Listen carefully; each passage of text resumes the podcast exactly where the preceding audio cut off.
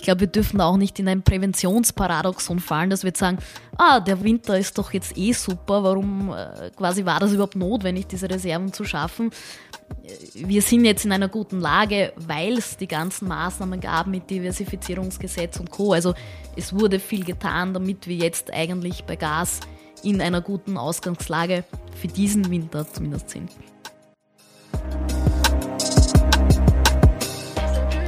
Hallo und herzlich willkommen bei Petterjoule, dem Podcast der österreichischen Energieagentur.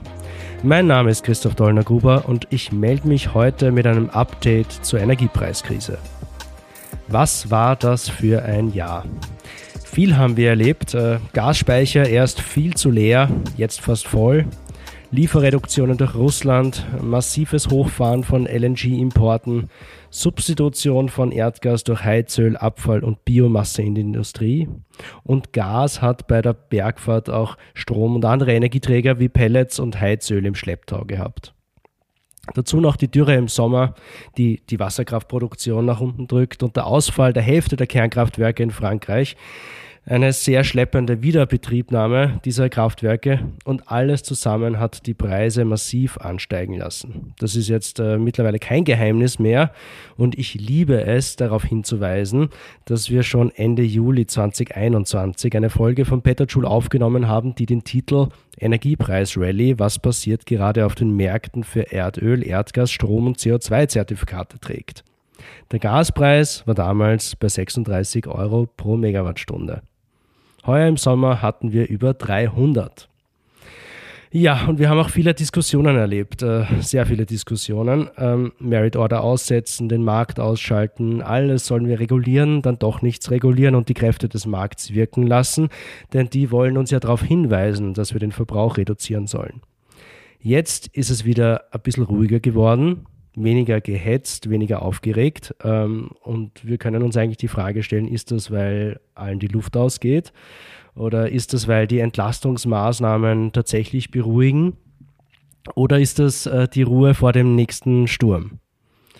Nach unseren beiden Petterschul-Folgen vom August melden wir uns also heute wieder ähm, ehrlich gesagt leider viel zu spät, ja, um zu schauen, wo wir stehen, was in den letzten Monaten passiert ist, ähm, wie es im nächsten Jahr weitergehen könnte, was gerade aktuell diskutiert wird an weiteren Entlastungsmaßnahmen, was passiert auf EU-Ebene in Österreich, was preismäßig passiert, was versorgungsmäßig passiert, was politisch passiert.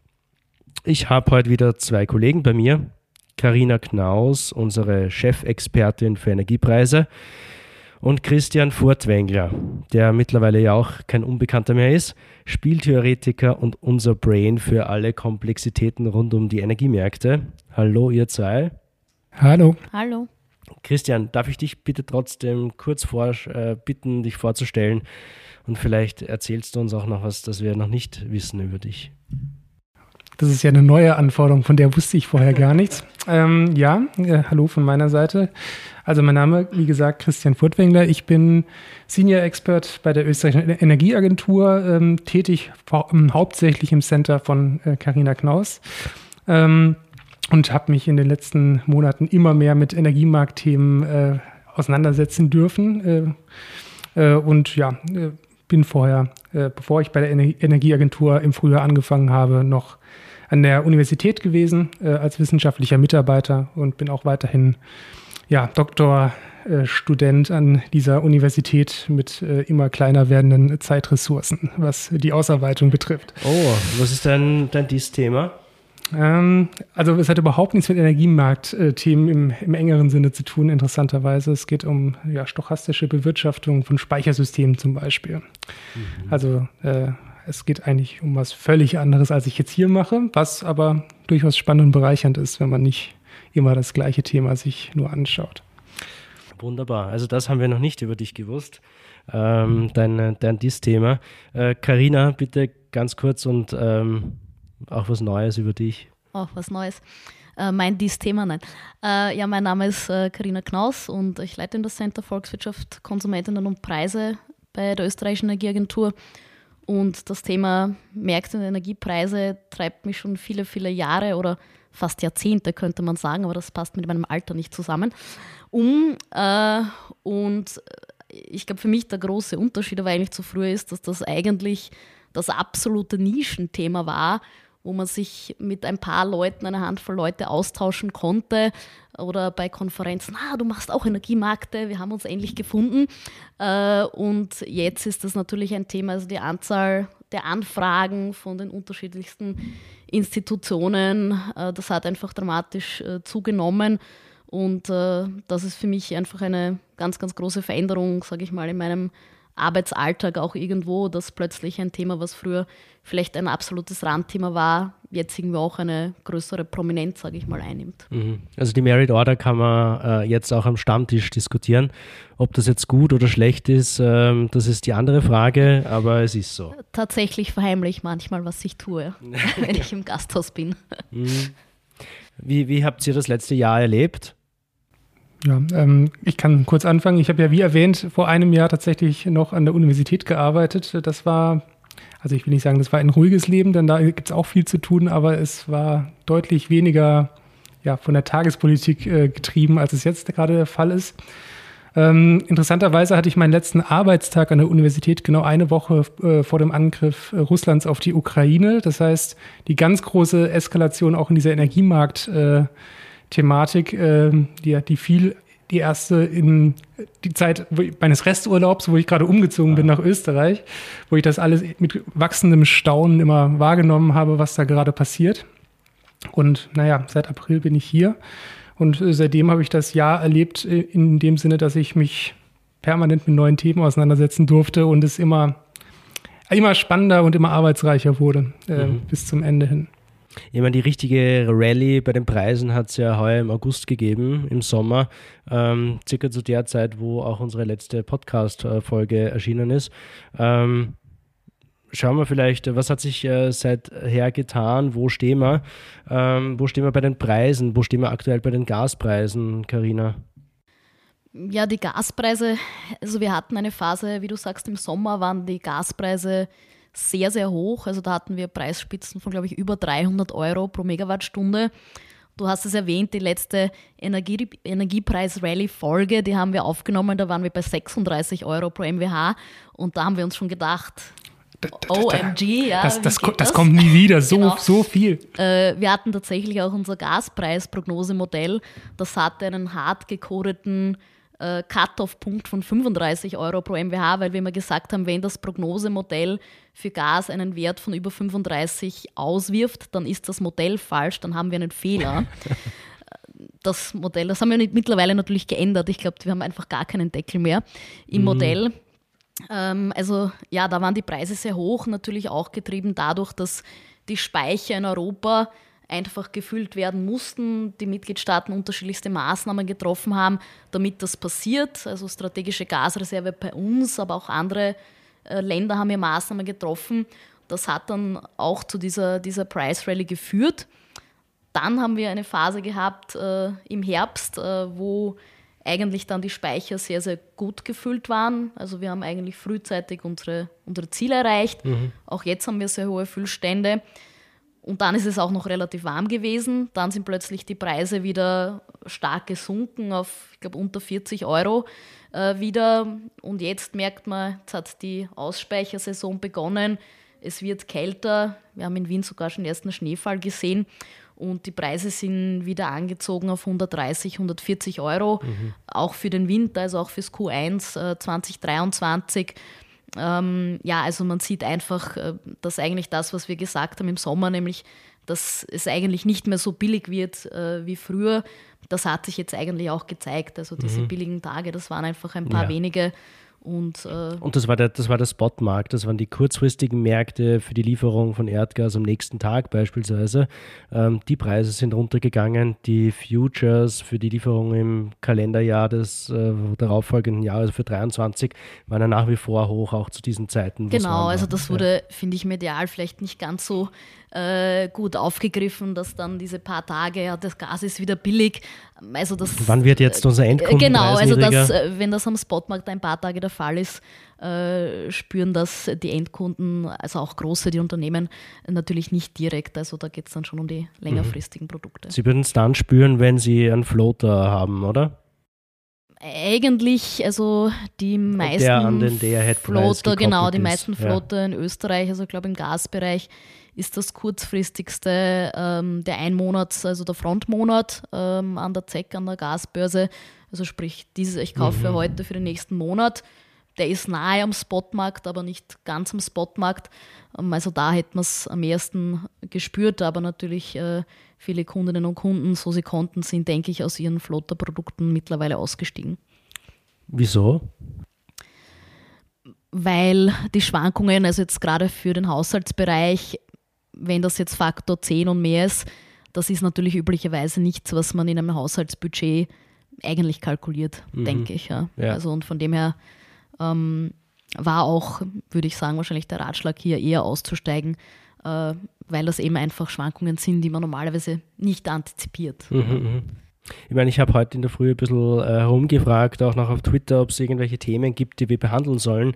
Fragen, die die Leute interessiert. Und da war auch die Frage dabei, ob denn nicht äh, Float ähm, äh, eigentlich am Ende des Tages verbraucherfreundlicher sind. Da ist jetzt eher um Strom gegangen äh, bei dieser Frage. Ähm, ob damit zusammenhängend vielleicht nicht der äh, verstärkte Rollout von Smart Mietern uns helfen würde, ähm, da, sage ich mal, äh, besseren Einblick zu bekommen. Äh, ich meine, also grundsätzlich Smart Meter und Verbrauchsdaten, mhm. das ist auf jeden Fall sinnvoll. Also wenn ich nicht weiß, was ich verbrauche, dann tappe ich ja eigentlich im Dunkeln. Mhm. Ja.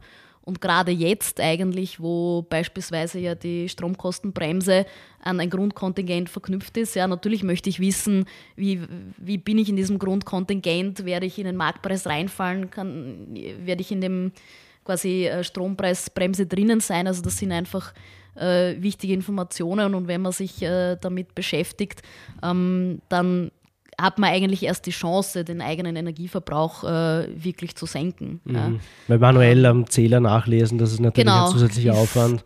Ist mühsam, ja, ja und, und, selbst wenn man jetzt, also auch gedacht, wenn man im Energiebereich tätig ist, merkt man selbst auch erst, wenn man jetzt Smart Meter Daten sich ansieht, dass man einen hohen Standby-Verbrauch zum Beispiel hat. Mhm, ja. Absolut, ja. Also das sind einfach ganz, ganz wichtige Informationen bei den Preisen selbst oder man sagt natürlich zeitvariable Tarife oder mit dem Börsepreis schwankende Tarife, ich würde sagen, es ist ein bisschen ein Mixed Bag. Ja? Also jetzt rein ökonomisch betrachtet, wenn ich einen Preis garantiere, dann werde ich dem Kunden, der Kundin einen Risikoaufschlag weiter verrechnen, ja, mhm. weil quasi diese Preisgarantie sozusagen etwas kostet.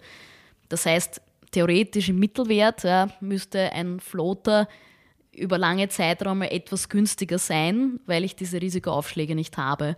Aber natürlich ist Energie einfach so zentral äh, für jeden, für jede von uns, auch in unserem, sag mal, Haushaltsbudget, dass eben so ganz starke Schwankungen für viele auch einfach nicht erwünscht sind. Ja? Also mhm. Also viele Haushalte, aber auch Unternehmen möchten im Energiebereich einfach kalkulieren können, wissen, wie viel werden meine Ausgaben sein, wie viel kann ich meinen Kunden weiterverrechnen, wenn ich Unternehmen bin.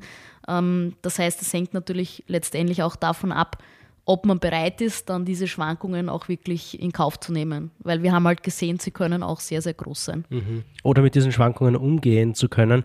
Das kann sich ja auch dann positiv auswirken, wenn man, sage ich mal, Flexibilität hat, was seinen eigenen Verbrauch betrifft, ein Auge drauf hat, wie sich Strompreise über den Tag beispielsweise entwickeln, kombiniert mit einem stündlich angepassten Tarif kann man dann seinen Verbrauch natürlich auch verlagern in Zeiten, wo der Preis billiger ist. Und das wird in Zukunft wahrscheinlich auch systemrelevanter werden, wenn der Anteil Erneuerbare im Stromsystem höher wird. Ja. Also das ist vielleicht eher das, was ich bei den Haushalten sehen würde. Nicht, dass man jetzt vielleicht so diese Flotte hat, die jetzt wirklich mit dem Großhandelspreis täglich rauf und runter gehen, aber dass man quasi mehr Struktur ähm, in den Endkundenpreisen hätte, also sowohl eigentlich beim Energieanteil als auch beim Netzentgelt, das würde irgendwo schon Sinn machen, ähm, eben mhm. damit man auch, wenn man jetzt am Wochenende die Waschmaschine laufen lässt, auch einen monetären Benefit irgendwo davon hat. Mhm. Ja. Im Moment sind wir davon einfach noch entfernt und muss man sagen, in der jetzigen Situation, jeder Verbrauch in den Nicht-Spitzenzeiten, also am Wochenende ja. nach 19 Uhr, ist einfach besser als ein Verbrauch in den Spitzenzeiten. Nämlich auch aus der Gesamtversorgungssicht. Ja. Genau, mhm. ja.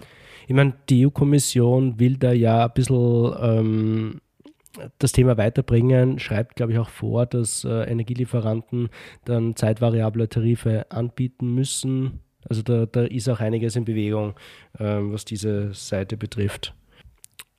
Weil mich das Thema ähm, Gasverbrauch und da zeitnahe Daten äh, zu bekommen beschäftigt, waren Smart Meter im Gasbereich eigentlich auch ähm, ein Thema? Wieso gibt es die nicht in Österreich? Also ich glaube, im, im Gasbereich ähm, war das eigentlich nie wirklich angedacht oder ist auch nicht angedacht, das, das umzusetzen. Natürlich muss man sagen, aus jetziger Sicht wäre es natürlich auch sehr, sehr gut, wenn man auch beim Gasbereich natürlich als, als Endkunde hier äh, oder Endkundin mehr Informationen hat. Ja, genauso natürlich wie bei Fernwärme und Co. betrifft ja auch irgendwo alle Energieträger mhm. äh, im Wärmebereich, dass wir eben oft nicht wissen, äh, was wir gerade verbrauchen. Ähm, und das macht es natürlich äh, im Moment äh, sehr, sehr schwierig, auch dann die nächste Abrechnung zum Beispiel einschätzen zu können. Also weil man einfach auch gar nicht den Benchmark hat, zu wissen, na gut, wie viel habe ich jetzt verbraucht wie ich vielleicht 23 Grad hatte, jetzt habe ich vielleicht auf 20 Grad mhm. runtergedreht. Was, Was könnte das, das ungefähr ja. von mir für mich bedeuten, jetzt außerhalb von diesem 6% pro Grad? Aber mhm. also da könnte man natürlich schon, wenn man mehr Informationen hat, könnte man das einfach viel besser abschätzen und dann weniger Kostenrisiko haben als mhm. Haushalt. Christian, bevor ich dich jetzt zu den Strompreisen äh, frage, noch ein Punkt, weil du das zu, zuerst erwähnt hast, Karina, und weil das auch eine Frage ist, die über Twitter an uns herangetragen wurde.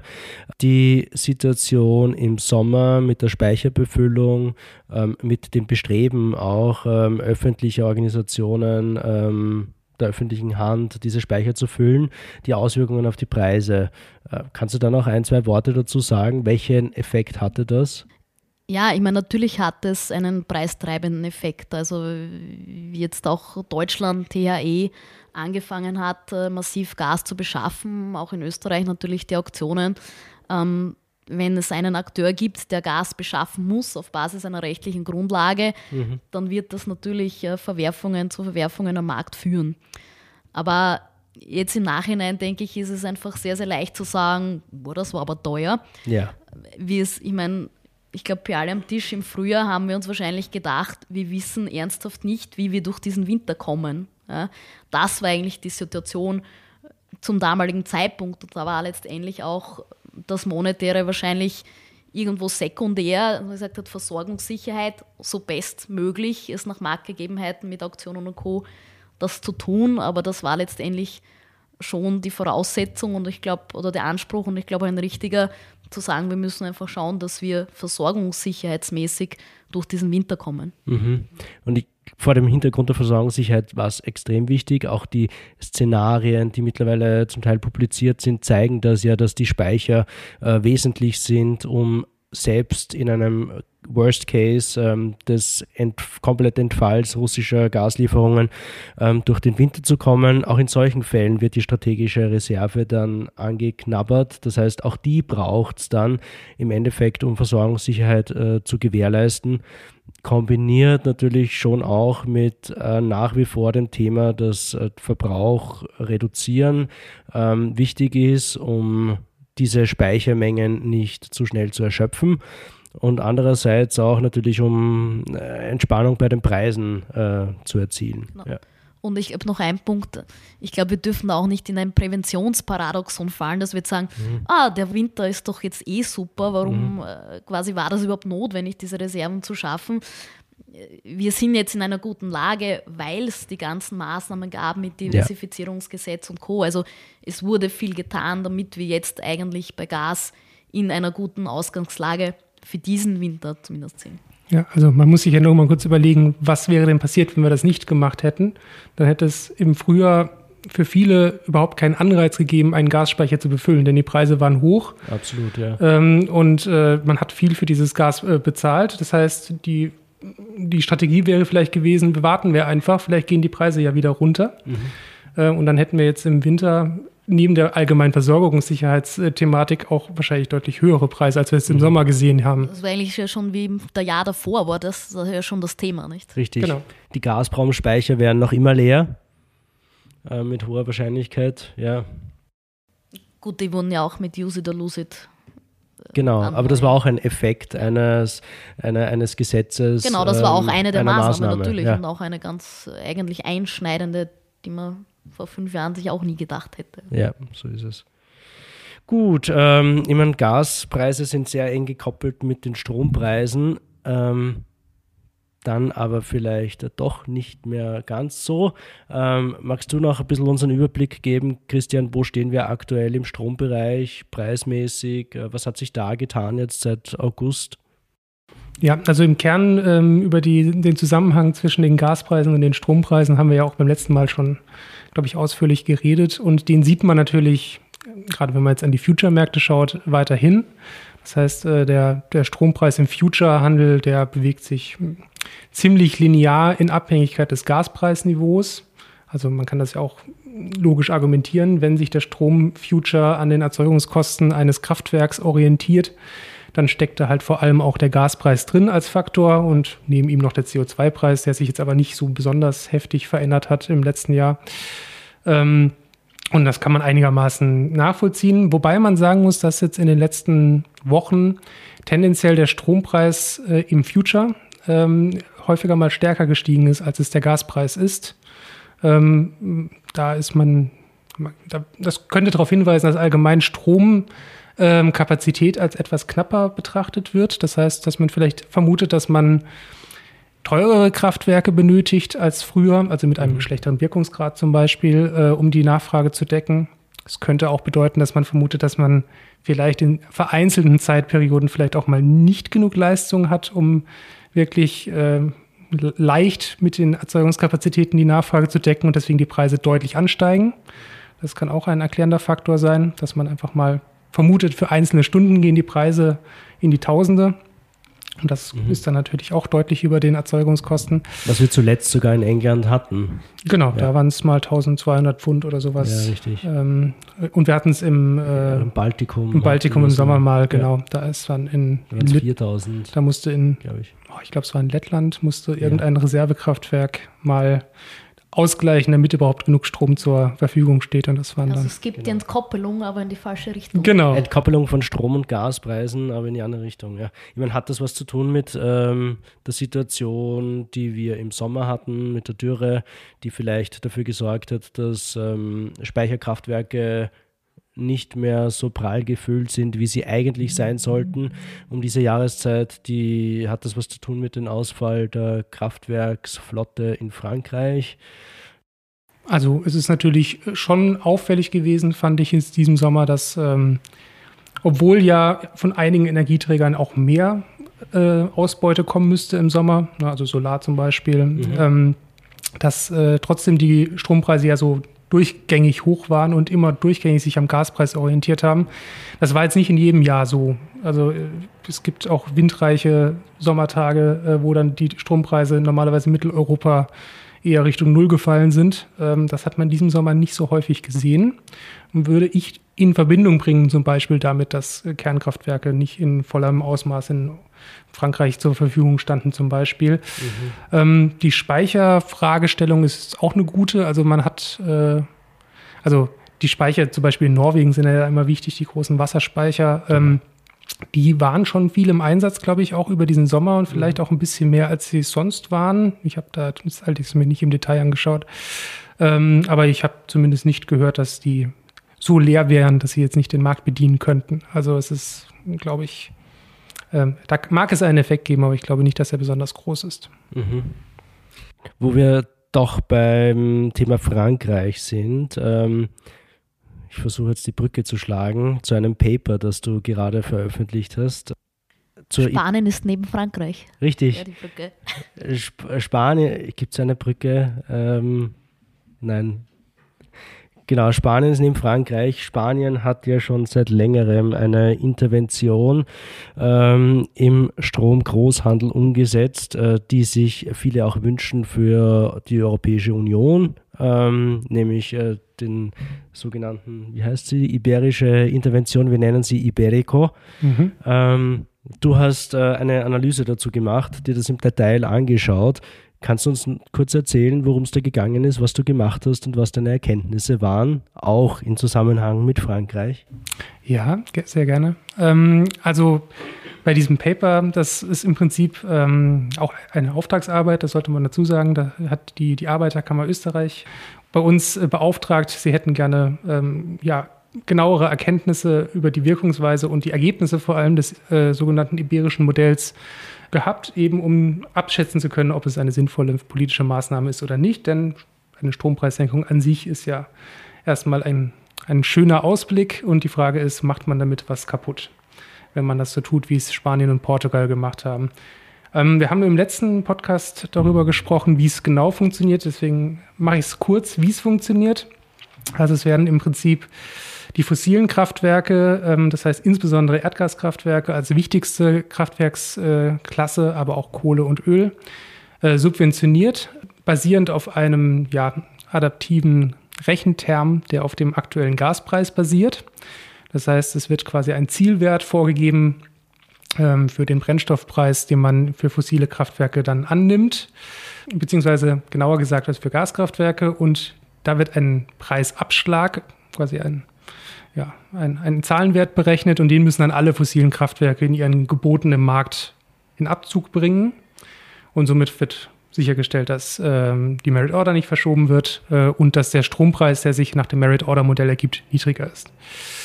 In dem Paper haben wir uns angeschaut jetzt, ähm, was sind die Auswirkungen. Also einmal klappt das mit diesem Strompreis, äh, mit dieser Senkung. Ähm, ist der Strompreis wirklich gesunken für die, für die Endkunden, weil das Geld, das an diese Gaskraftwerke ja gezahlt wird, damit sie das auch machen mit diesem Preisabschlag. Ähm, das muss ja irgendwo herkommen und das kommt in dem Fall von den Stromnachfragern selbst. Mhm. Das heißt, es gibt quasi ein, eine Umlage, die quasi wiederum durch die Stromkunden zu zahlen ist. Das heißt, was wir als der Hedge-Strompreis zum Beispiel in Spanien sehen, ist nicht ganz genau das gleiche, was dann an Kosten für Strom dann anfällt mhm. letztendlich. Ja, der ist immer ziemlich günstig im Vergleich zum Rest Europas. Ja, ja. Wenn man, wenn man sich diese Karten anschaut, ist Spanien immer grün und der Rest ist gelb oder rot. Genau, häufig mal mit, mit Preisdifferenzen von 300 Euro oder Richtig. sowas. Ja. Genau. Ähm, da haben wir uns das an, angeschaut, also quasi einmal diesen Effekt. Mhm. Ähm, Welchen Effekt hatte das?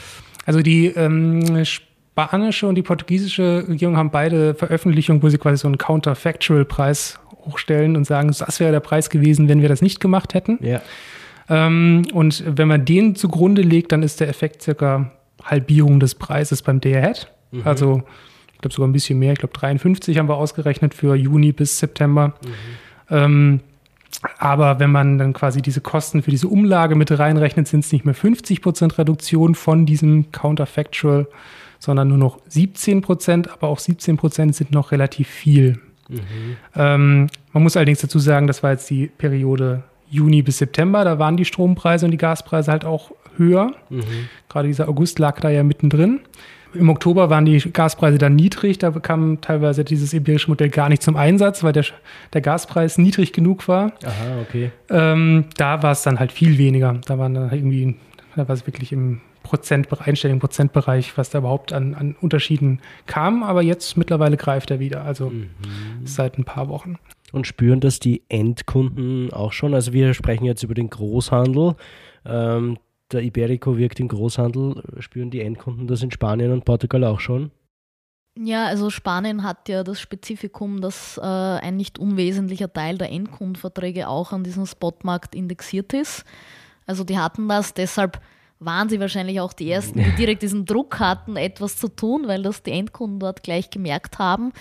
Und insofern hat es jetzt aber auch eben diese, ich sage mal, positive Wirkung dann direkt weil es eben für diese Kunden auch den, den Preis senkt. Mhm. Wie gesagt, aber auch mit dem, dass sie diese Umlage natürlich trotzdem bezahlen müssen. Ja. Ich meine, ein wesentlicher Kritikpunkt an solchen Interventionen ist ja, dass sie Signale ähm, verzerren. Ähm, ein hoher Preis heißt, dass äh, Nachfrage und Angebot äh, in einem Streit sind, ähm, vielleicht nicht so gut zusammenpassen und ähm, wenn man dieses Signal jetzt zerstört, dann könnte das potenziell Auswirkungen haben auf den Verbrauch. Wie schaut es da aus? Ähm, ist der Verbrauch an Gas für die Stromerzeugung gestiegen im Zeitraum des iberischen Modells? Genau, also äh, einmal äh, theoretisch muss man den Effekt natürlich klar erstmal bestätigen. Das wollte ich noch als, erst, als erstes sagen. Also, dass es die, prinzipiell diesen Zusammenhang gibt, äh, ist, denke ich, unbestritten. Ähm, und auch ja, also die empirischen Ergebnisse des äh, spanischen und portugiesischen Marktes äh, scheinen das ja zu bestätigen, in dem Sinne, dass äh, die, ja, die Erzeugung aus Gaskraftwerken stark gestiegen ist seit Juni, also seit Mitte Juni, seit es äh, das äh, Modell gibt. Ähm, also um, wir haben ausgerechnet, irgendwas zwischen 3600 und 3800 MW im Schnitt, also im stündlichen Schnitt. Aha, mhm. ähm, und das ist natürlich ein enormer Mehrverbrauch an Gas, der da dahinter hängt, mhm. erst einmal. Das ist übrigens so viel äh, Leistung, wie wir aktuell ähm, circa einsetzen in Österreich äh, an Erzeugung aus Gas Gaskraftwerken. Genau. 3600 MW. Ja, ja, das kommt hin, ja. Mhm. Ähm, das, das Spannende, finde ich jetzt persönlich daran, ist, dass wir jetzt, wenn man mal nicht nur Zeit als Erklärvariable nimmt, also was hat sich seit Juni jetzt geändert, sondern halt überlegt, naja, was hat sich denn, also was gibt es an anderen möglichen Erklärungen für diesen Effekt? Und da kommt man halt relativ schnell auf verschiedene Dinge.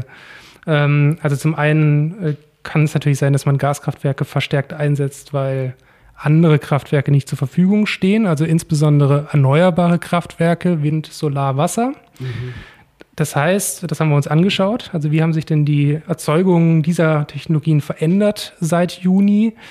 Also man kann davon ausgehen, dass das iberische Modell auf die keinen, also aus Preissicht keinen Einfluss hatte auf die Erzeugung, weil die produzieren ja quasi zu Nullkosten oder zu nahe Nullkosten. Und da kam heraus, dass zwar im erwartungsgemäß im Sommer deutlich mehr Solarleistung in, in Spanien stattfindet, aber dass gleichzeitig die Windleistung und die Wasser Kraftleistung stark zu, zurückgegangen ist in diesem Sommer. Und äh, dass das von diesen 3600 bis 3800 MW, je nachdem, ob man jetzt quasi das versucht, über eine Regression zu schätzen oder die reinen Mengeneffekte als statistischer Durchschnitt ausrechnet. Der Wissenschaftler könnte uns nicht eine Zahl ja, das, äh, das Was sagt ein stochastisches Modell? also das stochastische Modell äh, bildet ja die, die, die, die Range ab, vor allem. Genau. Ähm, also, ja. Wir sagen gut dreieinhalb. Genau, also irgendwas zwischen dreieinhalb und vier, sagen wir einfach mal. Genau, also von, diesen, von diesem Wert äh, kann man halt 1,3 GW allein schon auf diesen erneuerbaren Effekt äh, klar zurückführen. Äh, und dann fragt man sich, hä, was war jetzt, was war jetzt diesem Sommer so viel anders als in anderen Sommern? Mhm. Wenn man sich die letzten Jahre anschaut, dann sieht man nämlich auch, dass im Sommer die Erzeugung aus Gaskraftwerken stark gestiegen ist im Sommer. Mhm. Und das ist also überhaupt an sich erstmal überhaupt kein, keine schräge, ein schräges Ereignis. Es ist eine ganz normale Saisonalität. Ja. Jetzt kann man natürlich sich fragen, wie viel ist jetzt zusätzlich äh, in diesem Jahr im Vergleich zu anderen Jahren? Mhm. Und da muss man dann auf das zweite Thema kommen. Also, dass dann eher nicht Stromnachfrage ist, sondern ähm, Stromexport. Mhm. Ähm, das ist ja der, der eine zentrale Kritikpunkt, ähm, dass man durch subventionierten Strom natürlich Anreize schafft, diesen Strom auch zu exportieren und dadurch eben den Verbrauch von Gas erhöht. Und da muss man auf den ersten Blick sagen, das ist augenscheinlich der Fall.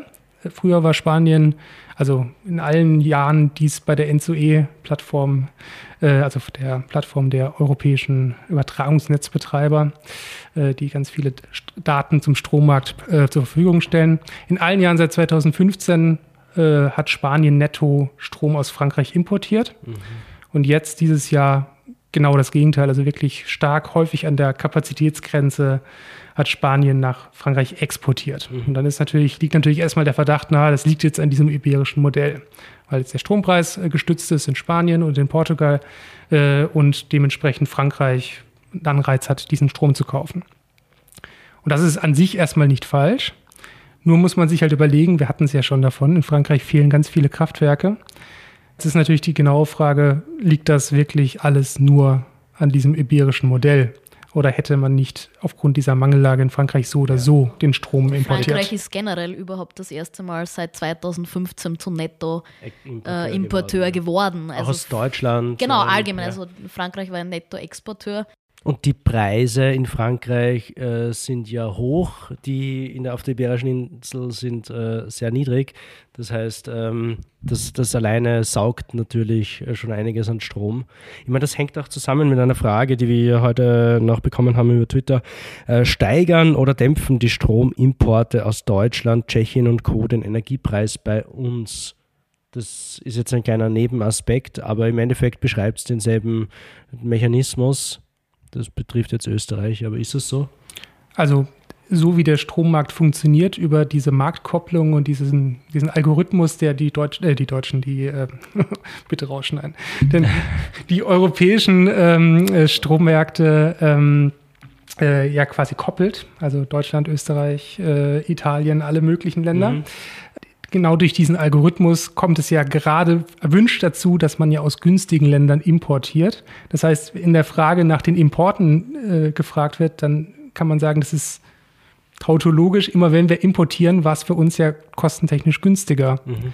äh, als, tun, als ja. den Strom selber zu produzieren. Also wir würden mit dem Algorithmus nicht aus Deutschland importieren, wenn das teurer wäre. Ja, und ich, ich finde, das ist ein ganz wichtiger Punkt, der immer oder der oft unter den Tisch gefallen lassen wird. Wenn wir Strom importieren, dann machen wir das nicht, weil wir keine Kraftwerke haben, sondern weil es günstiger ist, den Strom zu importieren, als ihn selbst teurer mit unseren eigenen Gaskraftwerken zum Beispiel zu erzeugen. Genau, also die Importe per se sind jetzt überhaupt kein Hinweis auf eine Mangellage. Das ist in erster Linie ökonomisch getrieben. Dass ja. jetzt heuer diesen Winter das europäische System äh, generell gestresst ist. Das äh, kommt jetzt natürlich dazu und deshalb mhm. gibt es Stresstests, gibt es den Winter-Outlook von äh, N2E, aber das sind einfach andere Methoden, mit denen man das feststellt, als jetzt nur die Import-Export-Ströme herzunehmen und zu sagen, ah, hoppala, wir importieren, deswegen gibt es bei uns nicht genug Strom. Mhm. Gut, dass wir das klargestellt haben. Gut, dass wir darüber geredet haben. Christian, wir kommen zurück äh, zu deiner Analyse. Die Exporte nach Frankreich sind also ähm, stark gestiegen, haben die Leitungen zum Glühen gebracht, kann man sagen. Gibt es noch irgendwelche Effekte zu erwähnen? Ja, also ich, ich, denke, die wichtigsten sind das natürlich. Also es ist ein bisschen die Frage, ähm, die wir uns ja auch stellen. Also wie viel Zusätzlichkeit steckt jetzt in diesem iberischen Modell? Mhm. Also wie viel von diesem Gasmehrverbrauch, der ja die klarste Nebenwirkung ist dieses iberischen Modells, quasi ist jetzt wirklich äh, darauf zurückzuführen. Und da ist jetzt so ein bisschen, also wir versuchen gerade an einer Erweiterung des Papers zu arbeiten äh, und uns die Frage zu stellen, Spanien ist ein Sonderfall, beziehungsweise die Iberische Halbinsel ist ein Sonderfall, weil sie nicht so stark verbunden ist mit, mit anderen Marktgebieten. Also es gibt eigentlich nur zwei Koppelstellen, einmal Spanien, Frankreich und einmal gibt es eine Unterwasserleitung nach Marokko zwischen Spanien und Marokko. Ähm, auch dahin sind die Exporte gestiegen? Auch dahin sind die Exporte gestiegen, ja. Also nicht, nicht ganz so zum Glühen gebracht, aber es ist, äh, es ist mehr geworden. Mhm. Ähm, jetzt ist die spannende Frage, die wir uns anschauen wollen. Was passiert denn, wenn wir ein ähnliches Modell in, ganz, in der ganzen EU-Zone anwenden würden? Davon ausgehend, dass, ähm, naja, dass das die Haupt, der Haupttreiber von zusätzlichen Gasverstromungen ist. Und da äh, ist eben die Frage, wo sind denn diese EU-Grenzen? Mit welchen Nachbarländern ist man besonders stark verbunden? Äh, wo bestehen besonders starke Anreize von so einer Gassubvention, äh, die dann wirklich zu ähm, Exporten führen, die sonst nicht da wären? Ähm, und das versuchen wir jetzt gerade zu analysieren. Das heißt, die Frage, die wir auch über Twitter bekommen haben, ähm, das iberische Modell auf ganz Europa auszudehnen? Ist das denkbar und wird das den Preis nachhaltig drücken? Ist noch ein bisschen too early to call? Ähm, da müsste man sich noch was anschauen. Also in der Theorie kann man ja zumindest einen Teil versuchen zu beantworten. Also ja, den, den Preis wird es in der Theorie drücken, äh, einfach weil das, das, das ähm, die Maßnahme so designt ist. Die Frage ist, wie man sie genau aufsetzt tatsächlich. Es gibt äh, natürlich die Möglichkeit, wie in Spanien das anzugehen und einfach alle fossilen Erzeuger zu subventionieren. Das ist in Spanien auch gar nicht so kompliziert, weil es einfach nicht so viel Kohle und Öl gibt. Mhm. Äh, das ist aber für den Rest Europa extrem kompliziert, weil die ganzen europäischen Energieversorgungssysteme einzelner Länder ja sehr unterschiedlich sind. Also ja, Deutschland viel Kohle. Genau, also ähm. man hat die, die, großen Länder, Frankreich mit viel Atomkraft, man hat Deutschland mhm. mit viel Kohle, man hat Polen, was fast nur Kohle äh, ja. letztendlich verstromt.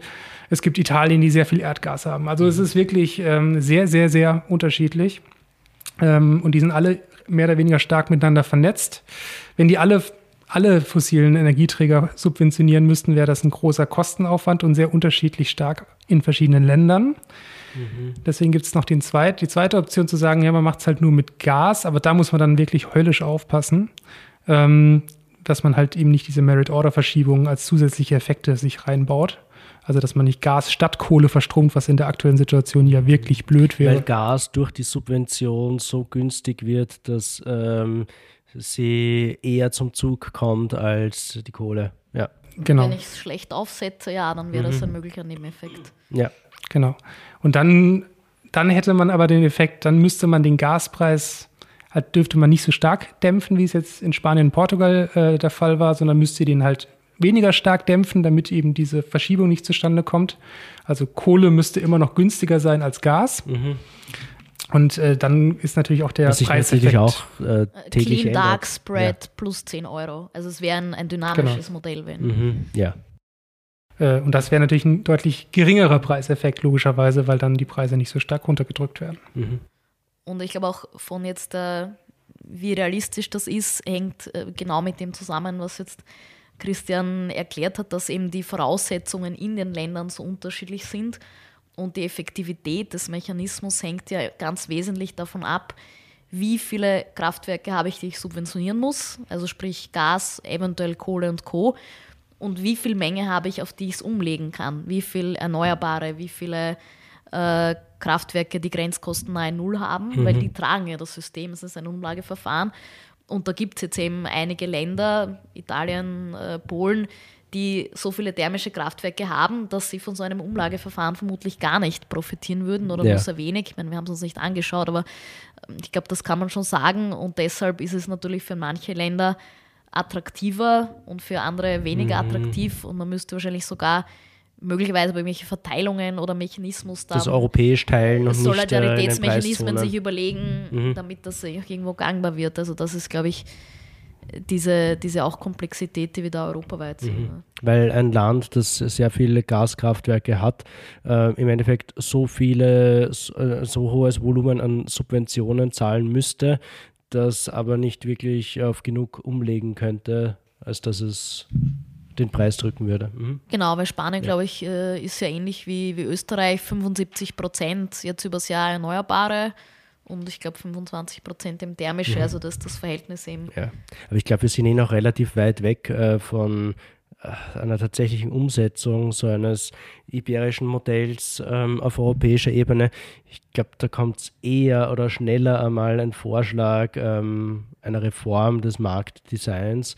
Ist ja angekündigt, zumindest ein Vorschlag der Kommission für das erste Quartal 2023 will man äh, Ideen präsentieren, wie das Strommarktdesign mittel- bis langfristig weiterentwickelt werden könnte. Als dass es zu so einer kurzfristigen Intervention jetzt noch kommt.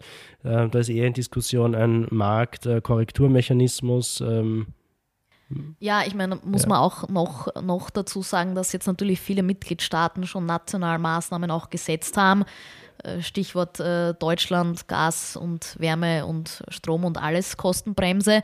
Der ähm, Doppelwumms. Äh, genau, ja, das heißt, äh, wenn es jetzt da auch äh, so nationale Entlastungsmaßnahmen gibt oder auch in Frankreich mit EDF, äh, in Südosteuropa, die meisten Länder haben Preisdeckel jetzt eingeführt, zumindest für ein Grundkontingent oder vulnerable Haushalte. Das heißt, dann ist natürlich auch der Anreiz hier, ein System jetzt noch zu, zu schaffen, das vielleicht auch äh, komplex ist, wenn man es europaweit macht, äh, dann nicht mehr so groß, weil es ja schon auch irgendwo nationalstaatliche Maßnahmen gibt, die halt jetzt am Weg sind oder schon implementiert sind. Mhm wie auch in Österreich die Strom, äh, der Stromkostenzuschuss also eine Entlastungsmaßnahme ist. Ähm, wir werden nochmal eine eigene Folge, so ist der Plan, äh, zum deutschen Modell machen. Ja, ich glaube, die 140 Seiten Gesetzestext äh, und dann nochmal, glaube ich, gleich viel für Strom. Äh, da kann man, glaube ich, eine eigene Folge daraus machen. Ja. ja. Das kann man sagen, dass das iberische Modell äh, eine Soft-Variante eines Preisdeckels ist. Sag ich mal, eine Subvention die Preise reduziert, aber keine harten Limits äh, einschlägt und sich dadurch auch ähm, etwaige Auswirkungen auf ähm, die Versorgungssicherheit, was ja oft dann ins Treffen geführt wird, in Grenzen halten? Also es kommt ein bisschen auf die Definition des Wortes Preisdeckel an. Ja. Ähm, also ein Preisdeckel, äh, wie er jetzt häufig äh, verstanden wird, äh, ist quasi ein Maximalpreis für ein gewisses Gut. Ähm, ähm, und über dem wird zum Beispiel nicht mehr gehandelt. Also mhm. es wird quasi kein Verbrauch, Verkauf mehr zugelassen, der über diesem, diesem Preisdeckel liegt. In dem Sinne ist es kein Preisdeckel, wie du sagst, es ist eher was, was Softeres, äh, ist eher so eine Zielpreissuche, ja. äh, könnte man sagen. Also man subventioniert eben eine Differenz, ähm, wie es jetzt, äh, also wie es jetzt eben zum Beispiel eben auch beim Stromkostenzuschuss ja für die Haushalte auch ist. Also mhm. man, hat einen Zielwert und in die Richtung ähm, versucht man so ein bisschen, bisschen ja. zu kommen. Ich versuche jetzt gerade eine, eine genau, Brücke zu schlagen. ich glaube, ich weiß, äh, wohin. Ich meine, ein Preisdeckel letztendlich ist eigentlich immer eine Subvention. Es wird halt oft nicht so kommuniziert, mhm. weil jetzt ein harter Preisdeckel im Sinn von, äh, ich setze jetzt einfach den Preis X, äh, dann letztendlich immer die Frage auftauchen lässt, was passiert mit der Menge. Also bei einem mhm. verknappten Gut äh, einfach einen Preisdeckel zu setzen, wenn ich nicht substituieren kann, ja. das wird zu Versorgungsproblemen führen. Das war ja auch bei dem berühmten Gaspreisdeckel äh, Vorschlag der EU-Kommission, äh, das ja mehr oder weniger auch durch den Kakao gezogen wurde, äh, weil ich glaube, da waren es 275 Euro pro MWH oder so war der Vorschlag, äh, einen Gaspreisdeckel. Der Marktkorrekturmechanismus genau, genau, im genau. Dutch TTF. Ja. Äh, hier mhm. für den TTF nur, ja. nur einzuziehen. Nur natürlich, wenn die, die Vorgabe ist, äh, einen Preisdeckel zu erfinden, der aber nicht eben mit einer Subvention gestützt wird, sondern einfach nur ein, ein Limit für Preis, der aber gleichzeitig nicht zu einer Versorgungskrise oder zu einem Mangel führt, das ist eigentlich eine nicht lösbare Aufgabe. Mhm. Dann also, ist es kein Preis, dann wirkt dieser äh, Preisdeckel genau, nie. Da muss ich ihn halt so hoch ansetzen, dass er eigentlich dann keinen Effekt hat. Ja. Also, Was ja der ursprüngliche Vorschlag der Kommission eigentlich war, tatsächlich einen Preisdeckel äh, vorzuschlagen, der dann im Endeffekt ähm, nicht genau. wirkt. Ich meine, die, äh, die Diskussionen rund um diesen Marktkorrekturmechanismus gehen jetzt eh schon in Richtung, ähm, es wird wirken. Also diese Grenze ist äh, mittlerweile stark heruntergesetzt worden auch die äh, Bedingungen, ab wann dieser Deckel zum Tragen kommt, wie lange er wirkt, da ist noch äh, stark in, in, in, in, Diskussion und ist aber ähm, stark reduziert worden. Das wird, glaube ich, am 13. Dezember dann Diskussion sein, sein ich, ja. beim Außerordentlichen Ministerrat. Karina, ähm, kennst du ein Land, das einen harten Preisdeckel eingeführt hat? Ja, ich meine, ich, ich glaube, das äh, Beispiel, das wir alle im Kopf haben, ist wahrscheinlich Ungarn mit ihrem äh, Spritpreisdeckel. Mhm. Ähm, da hat man eigentlich ja sehr, sehr gut gesehen in verschiedensten Eskalationsstufen, was passiert. Also ich glaube, so die erste Phase war, äh, Tankstellen haben begonnen, voneinander äh, Benzin und Diesel zu kaufen, weil es plötzlich günstiger war, quasi von der Raffinerie äh, war das äh, teurer als an der Nachbartankstelle, äh, das zu kaufen, weil an der Tankstelle galt der Preisdeckel bei der Raffinerie äh, im Großhandel nicht. Das heißt, gegen Maßnahme 1 war dann, gut, das wird Abgabemenge reduziert, was ja dann schon eine Rationierung ist. Mhm. Ich glaube, es waren dann 100, 100 Liter oder so. Ähm, dann hatte man das Problem plötzlich mit Tanktourismus, weil natürlich andere hingekommen sind, äh, billig tanken wollten. Das heißt, gegen Maßnahme 2 war dann, glaube ich, die Kennzeichen zu beschränken, genau, ja. also dass dann nicht jeder äh, tanken kann. Und äh, jetzt äh, wurde angekündigt, dass eigentlich der Preisdeckel für Ungarn überhaupt nicht mehr haltbar ist. Also eigentlich sollte noch bis Jahresende äh, gelten und das wird aber so nicht durchgeführt, weil es eben einfach mittlerweile genau der Effekt eingetreten ist, äh, dass die Mengen jetzt einfach nicht da sind. Es wurde viel äh, weniger äh, äh, Treibstoff importiert, also Ungarn konnte viel weniger Treibstoff importieren, weil der Preis einfach zu niedrig war um diese Importe ins Land zu bringen. Das heißt, es äh, kam zu massiven Verknappung, Schlangen an den Tankstellen und deshalb hat man sich jetzt entschlossen, eben diesen Preisdeckel äh, auch nicht in dieser Form weiter zu verlängern. Weil, genau, mit sofortiger äh, Wirkung aufgehoben. Genau, weil das Gut einfach ja. nicht mehr da ist, weil der Preis nicht das äh, Gleichgewicht zwischen Angebot und Nachfrage darstellt. Also sprich jetzt, wir würden sagen, die Kurven schneiden einfach nicht mehr, oder? Äh, und ja, und deshalb ist mhm. es dann letztendlich etwas auf dem, dem ja. Ich meine, das sind ja auch die großen Bedenken ähm, bei der Einführung eines pauschalen Gaspreisdeckels für Importpreise ähm, auf europäischer Ebene, dass ähm, die LNG-Tanker dann halt nicht mehr nach Europa kommen, äh, sondern nach Asien weiterziehen und dort ihr LNG abladen. Das ist natürlich vor dem Hintergrund, dass wir die aktuellen Ausfälle russischen Gases ähm, hauptsächlich mit LNG ähm, kompensiert haben, fatal auch für die Versorgungssicherheit. Ja, ich meine, diese, diese Mengen sind eigentlich in einer Form nach Europa gekommen, die, glaube ich, niemand von uns auch erwartet hat. Nein, das hat ja. alle überrascht, dass wir eigentlich schaffen, in Europa diese russischen Mengen innerhalb von einem Jahr mehr oder weniger zu kompensieren. Ja, also jetzt sind vielleicht noch 10 Prozent übrig. Auch in Österreich von 80 auf 20 Prozent. Ehrlich gesagt, ich hatte das eigentlich für undenkbar gehalten. Mhm. Ich glaube, wir hatten auch ein Paper mit 2027. Ähm, also da haben wir uns eigentlich selbst überholt. Aber natürlich, realistischerweise war das wahrscheinlich auch nur möglich, äh, weil wir bereit waren, diesen hohen Preis zu zahlen. Mhm. Und wenn man dann der, einen Deckel. Genau, der Preis, äh, also das war halt ähm, zu sehr hohen Kosten. Genau, ja. das war die, die, die, die, Schattenseite ist natürlich, dass uns das sehr viel gekostet hat. Ich meine, und dieser, dieser, diese hohen Kosten haben natürlich auch schon Auswirkungen gehabt auf den Gasverbrauch in Österreich.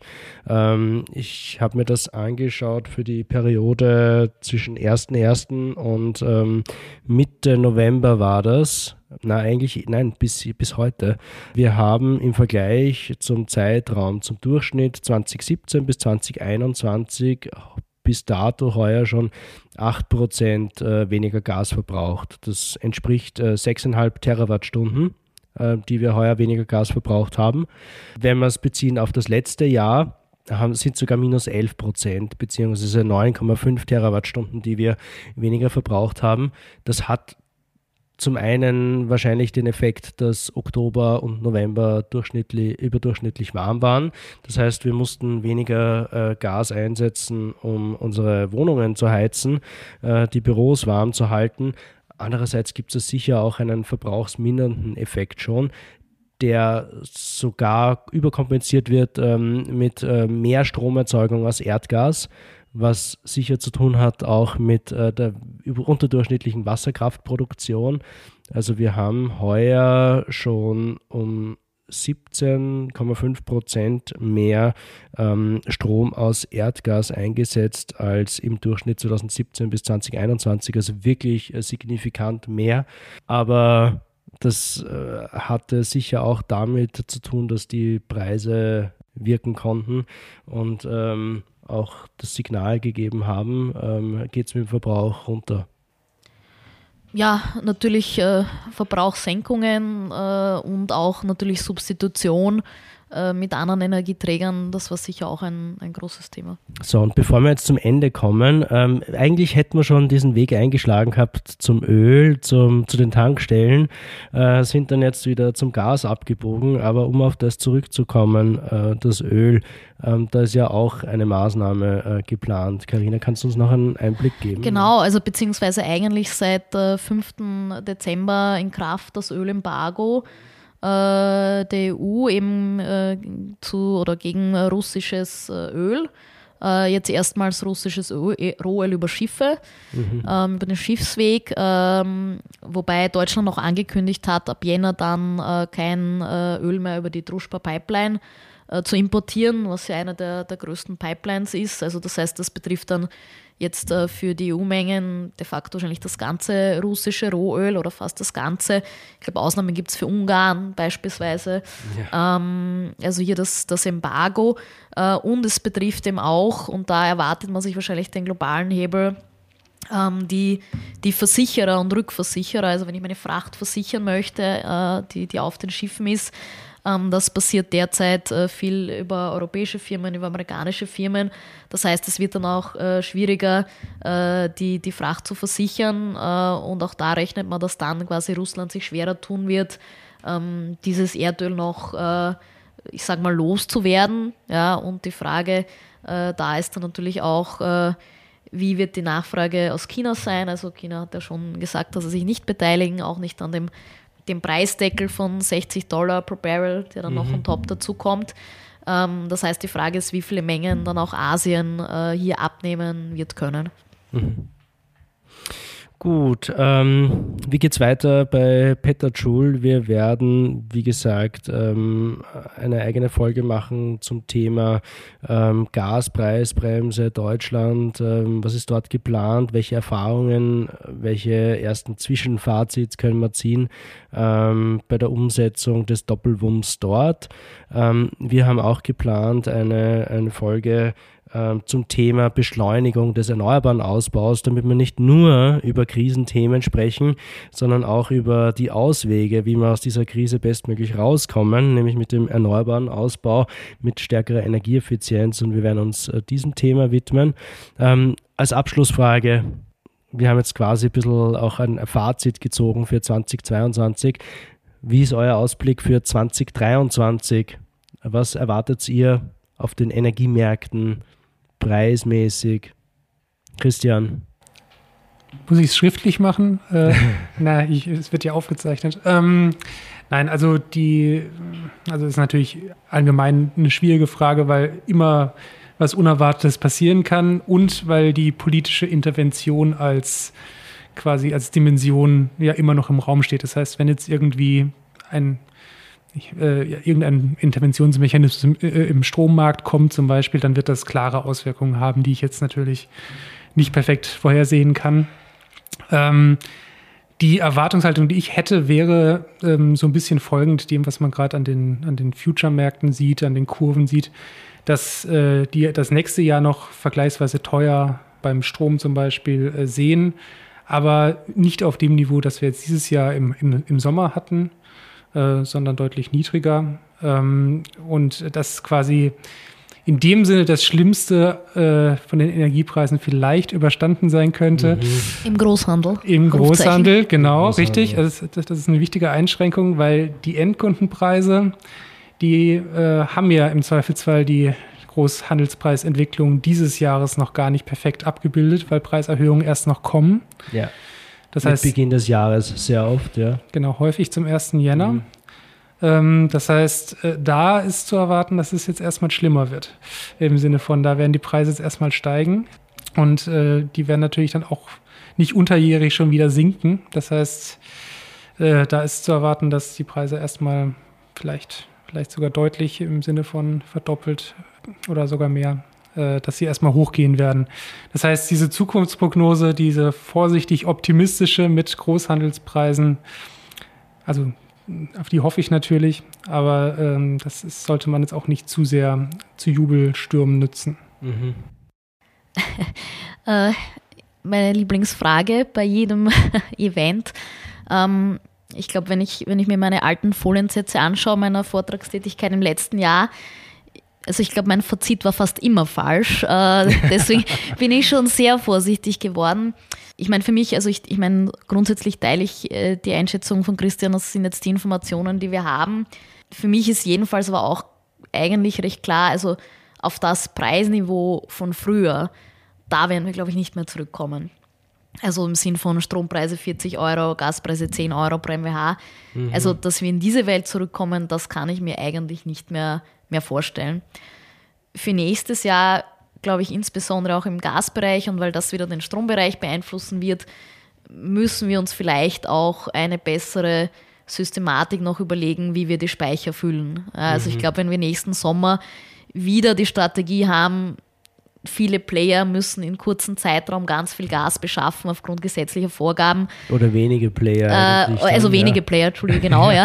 Ähm, dann würde ich auch nicht ausschließen, dass wir wieder einen Peak haben äh, im Sommer. Das heißt, ähm, ich glaube, wenn wir jetzt äh, die Zeit nutzen, die wir zwar nicht haben, aber ähm, nochmal zu überlegen, ob es hier, ob man hier in dem einen oder anderen Bereich einfach nachjustieren kann, sei es jetzt was Durchrechnungszeiträume, keine Ahnung, ich weiß, es ist kein leichtes Problem, mhm. ähm, aber ich glaube, das könnte man sich noch überlegen, ähm, damit wir vielleicht auch äh, äh, im nächsten Jahr vielleicht ein, zwei dieser Picks einfach abfedern können.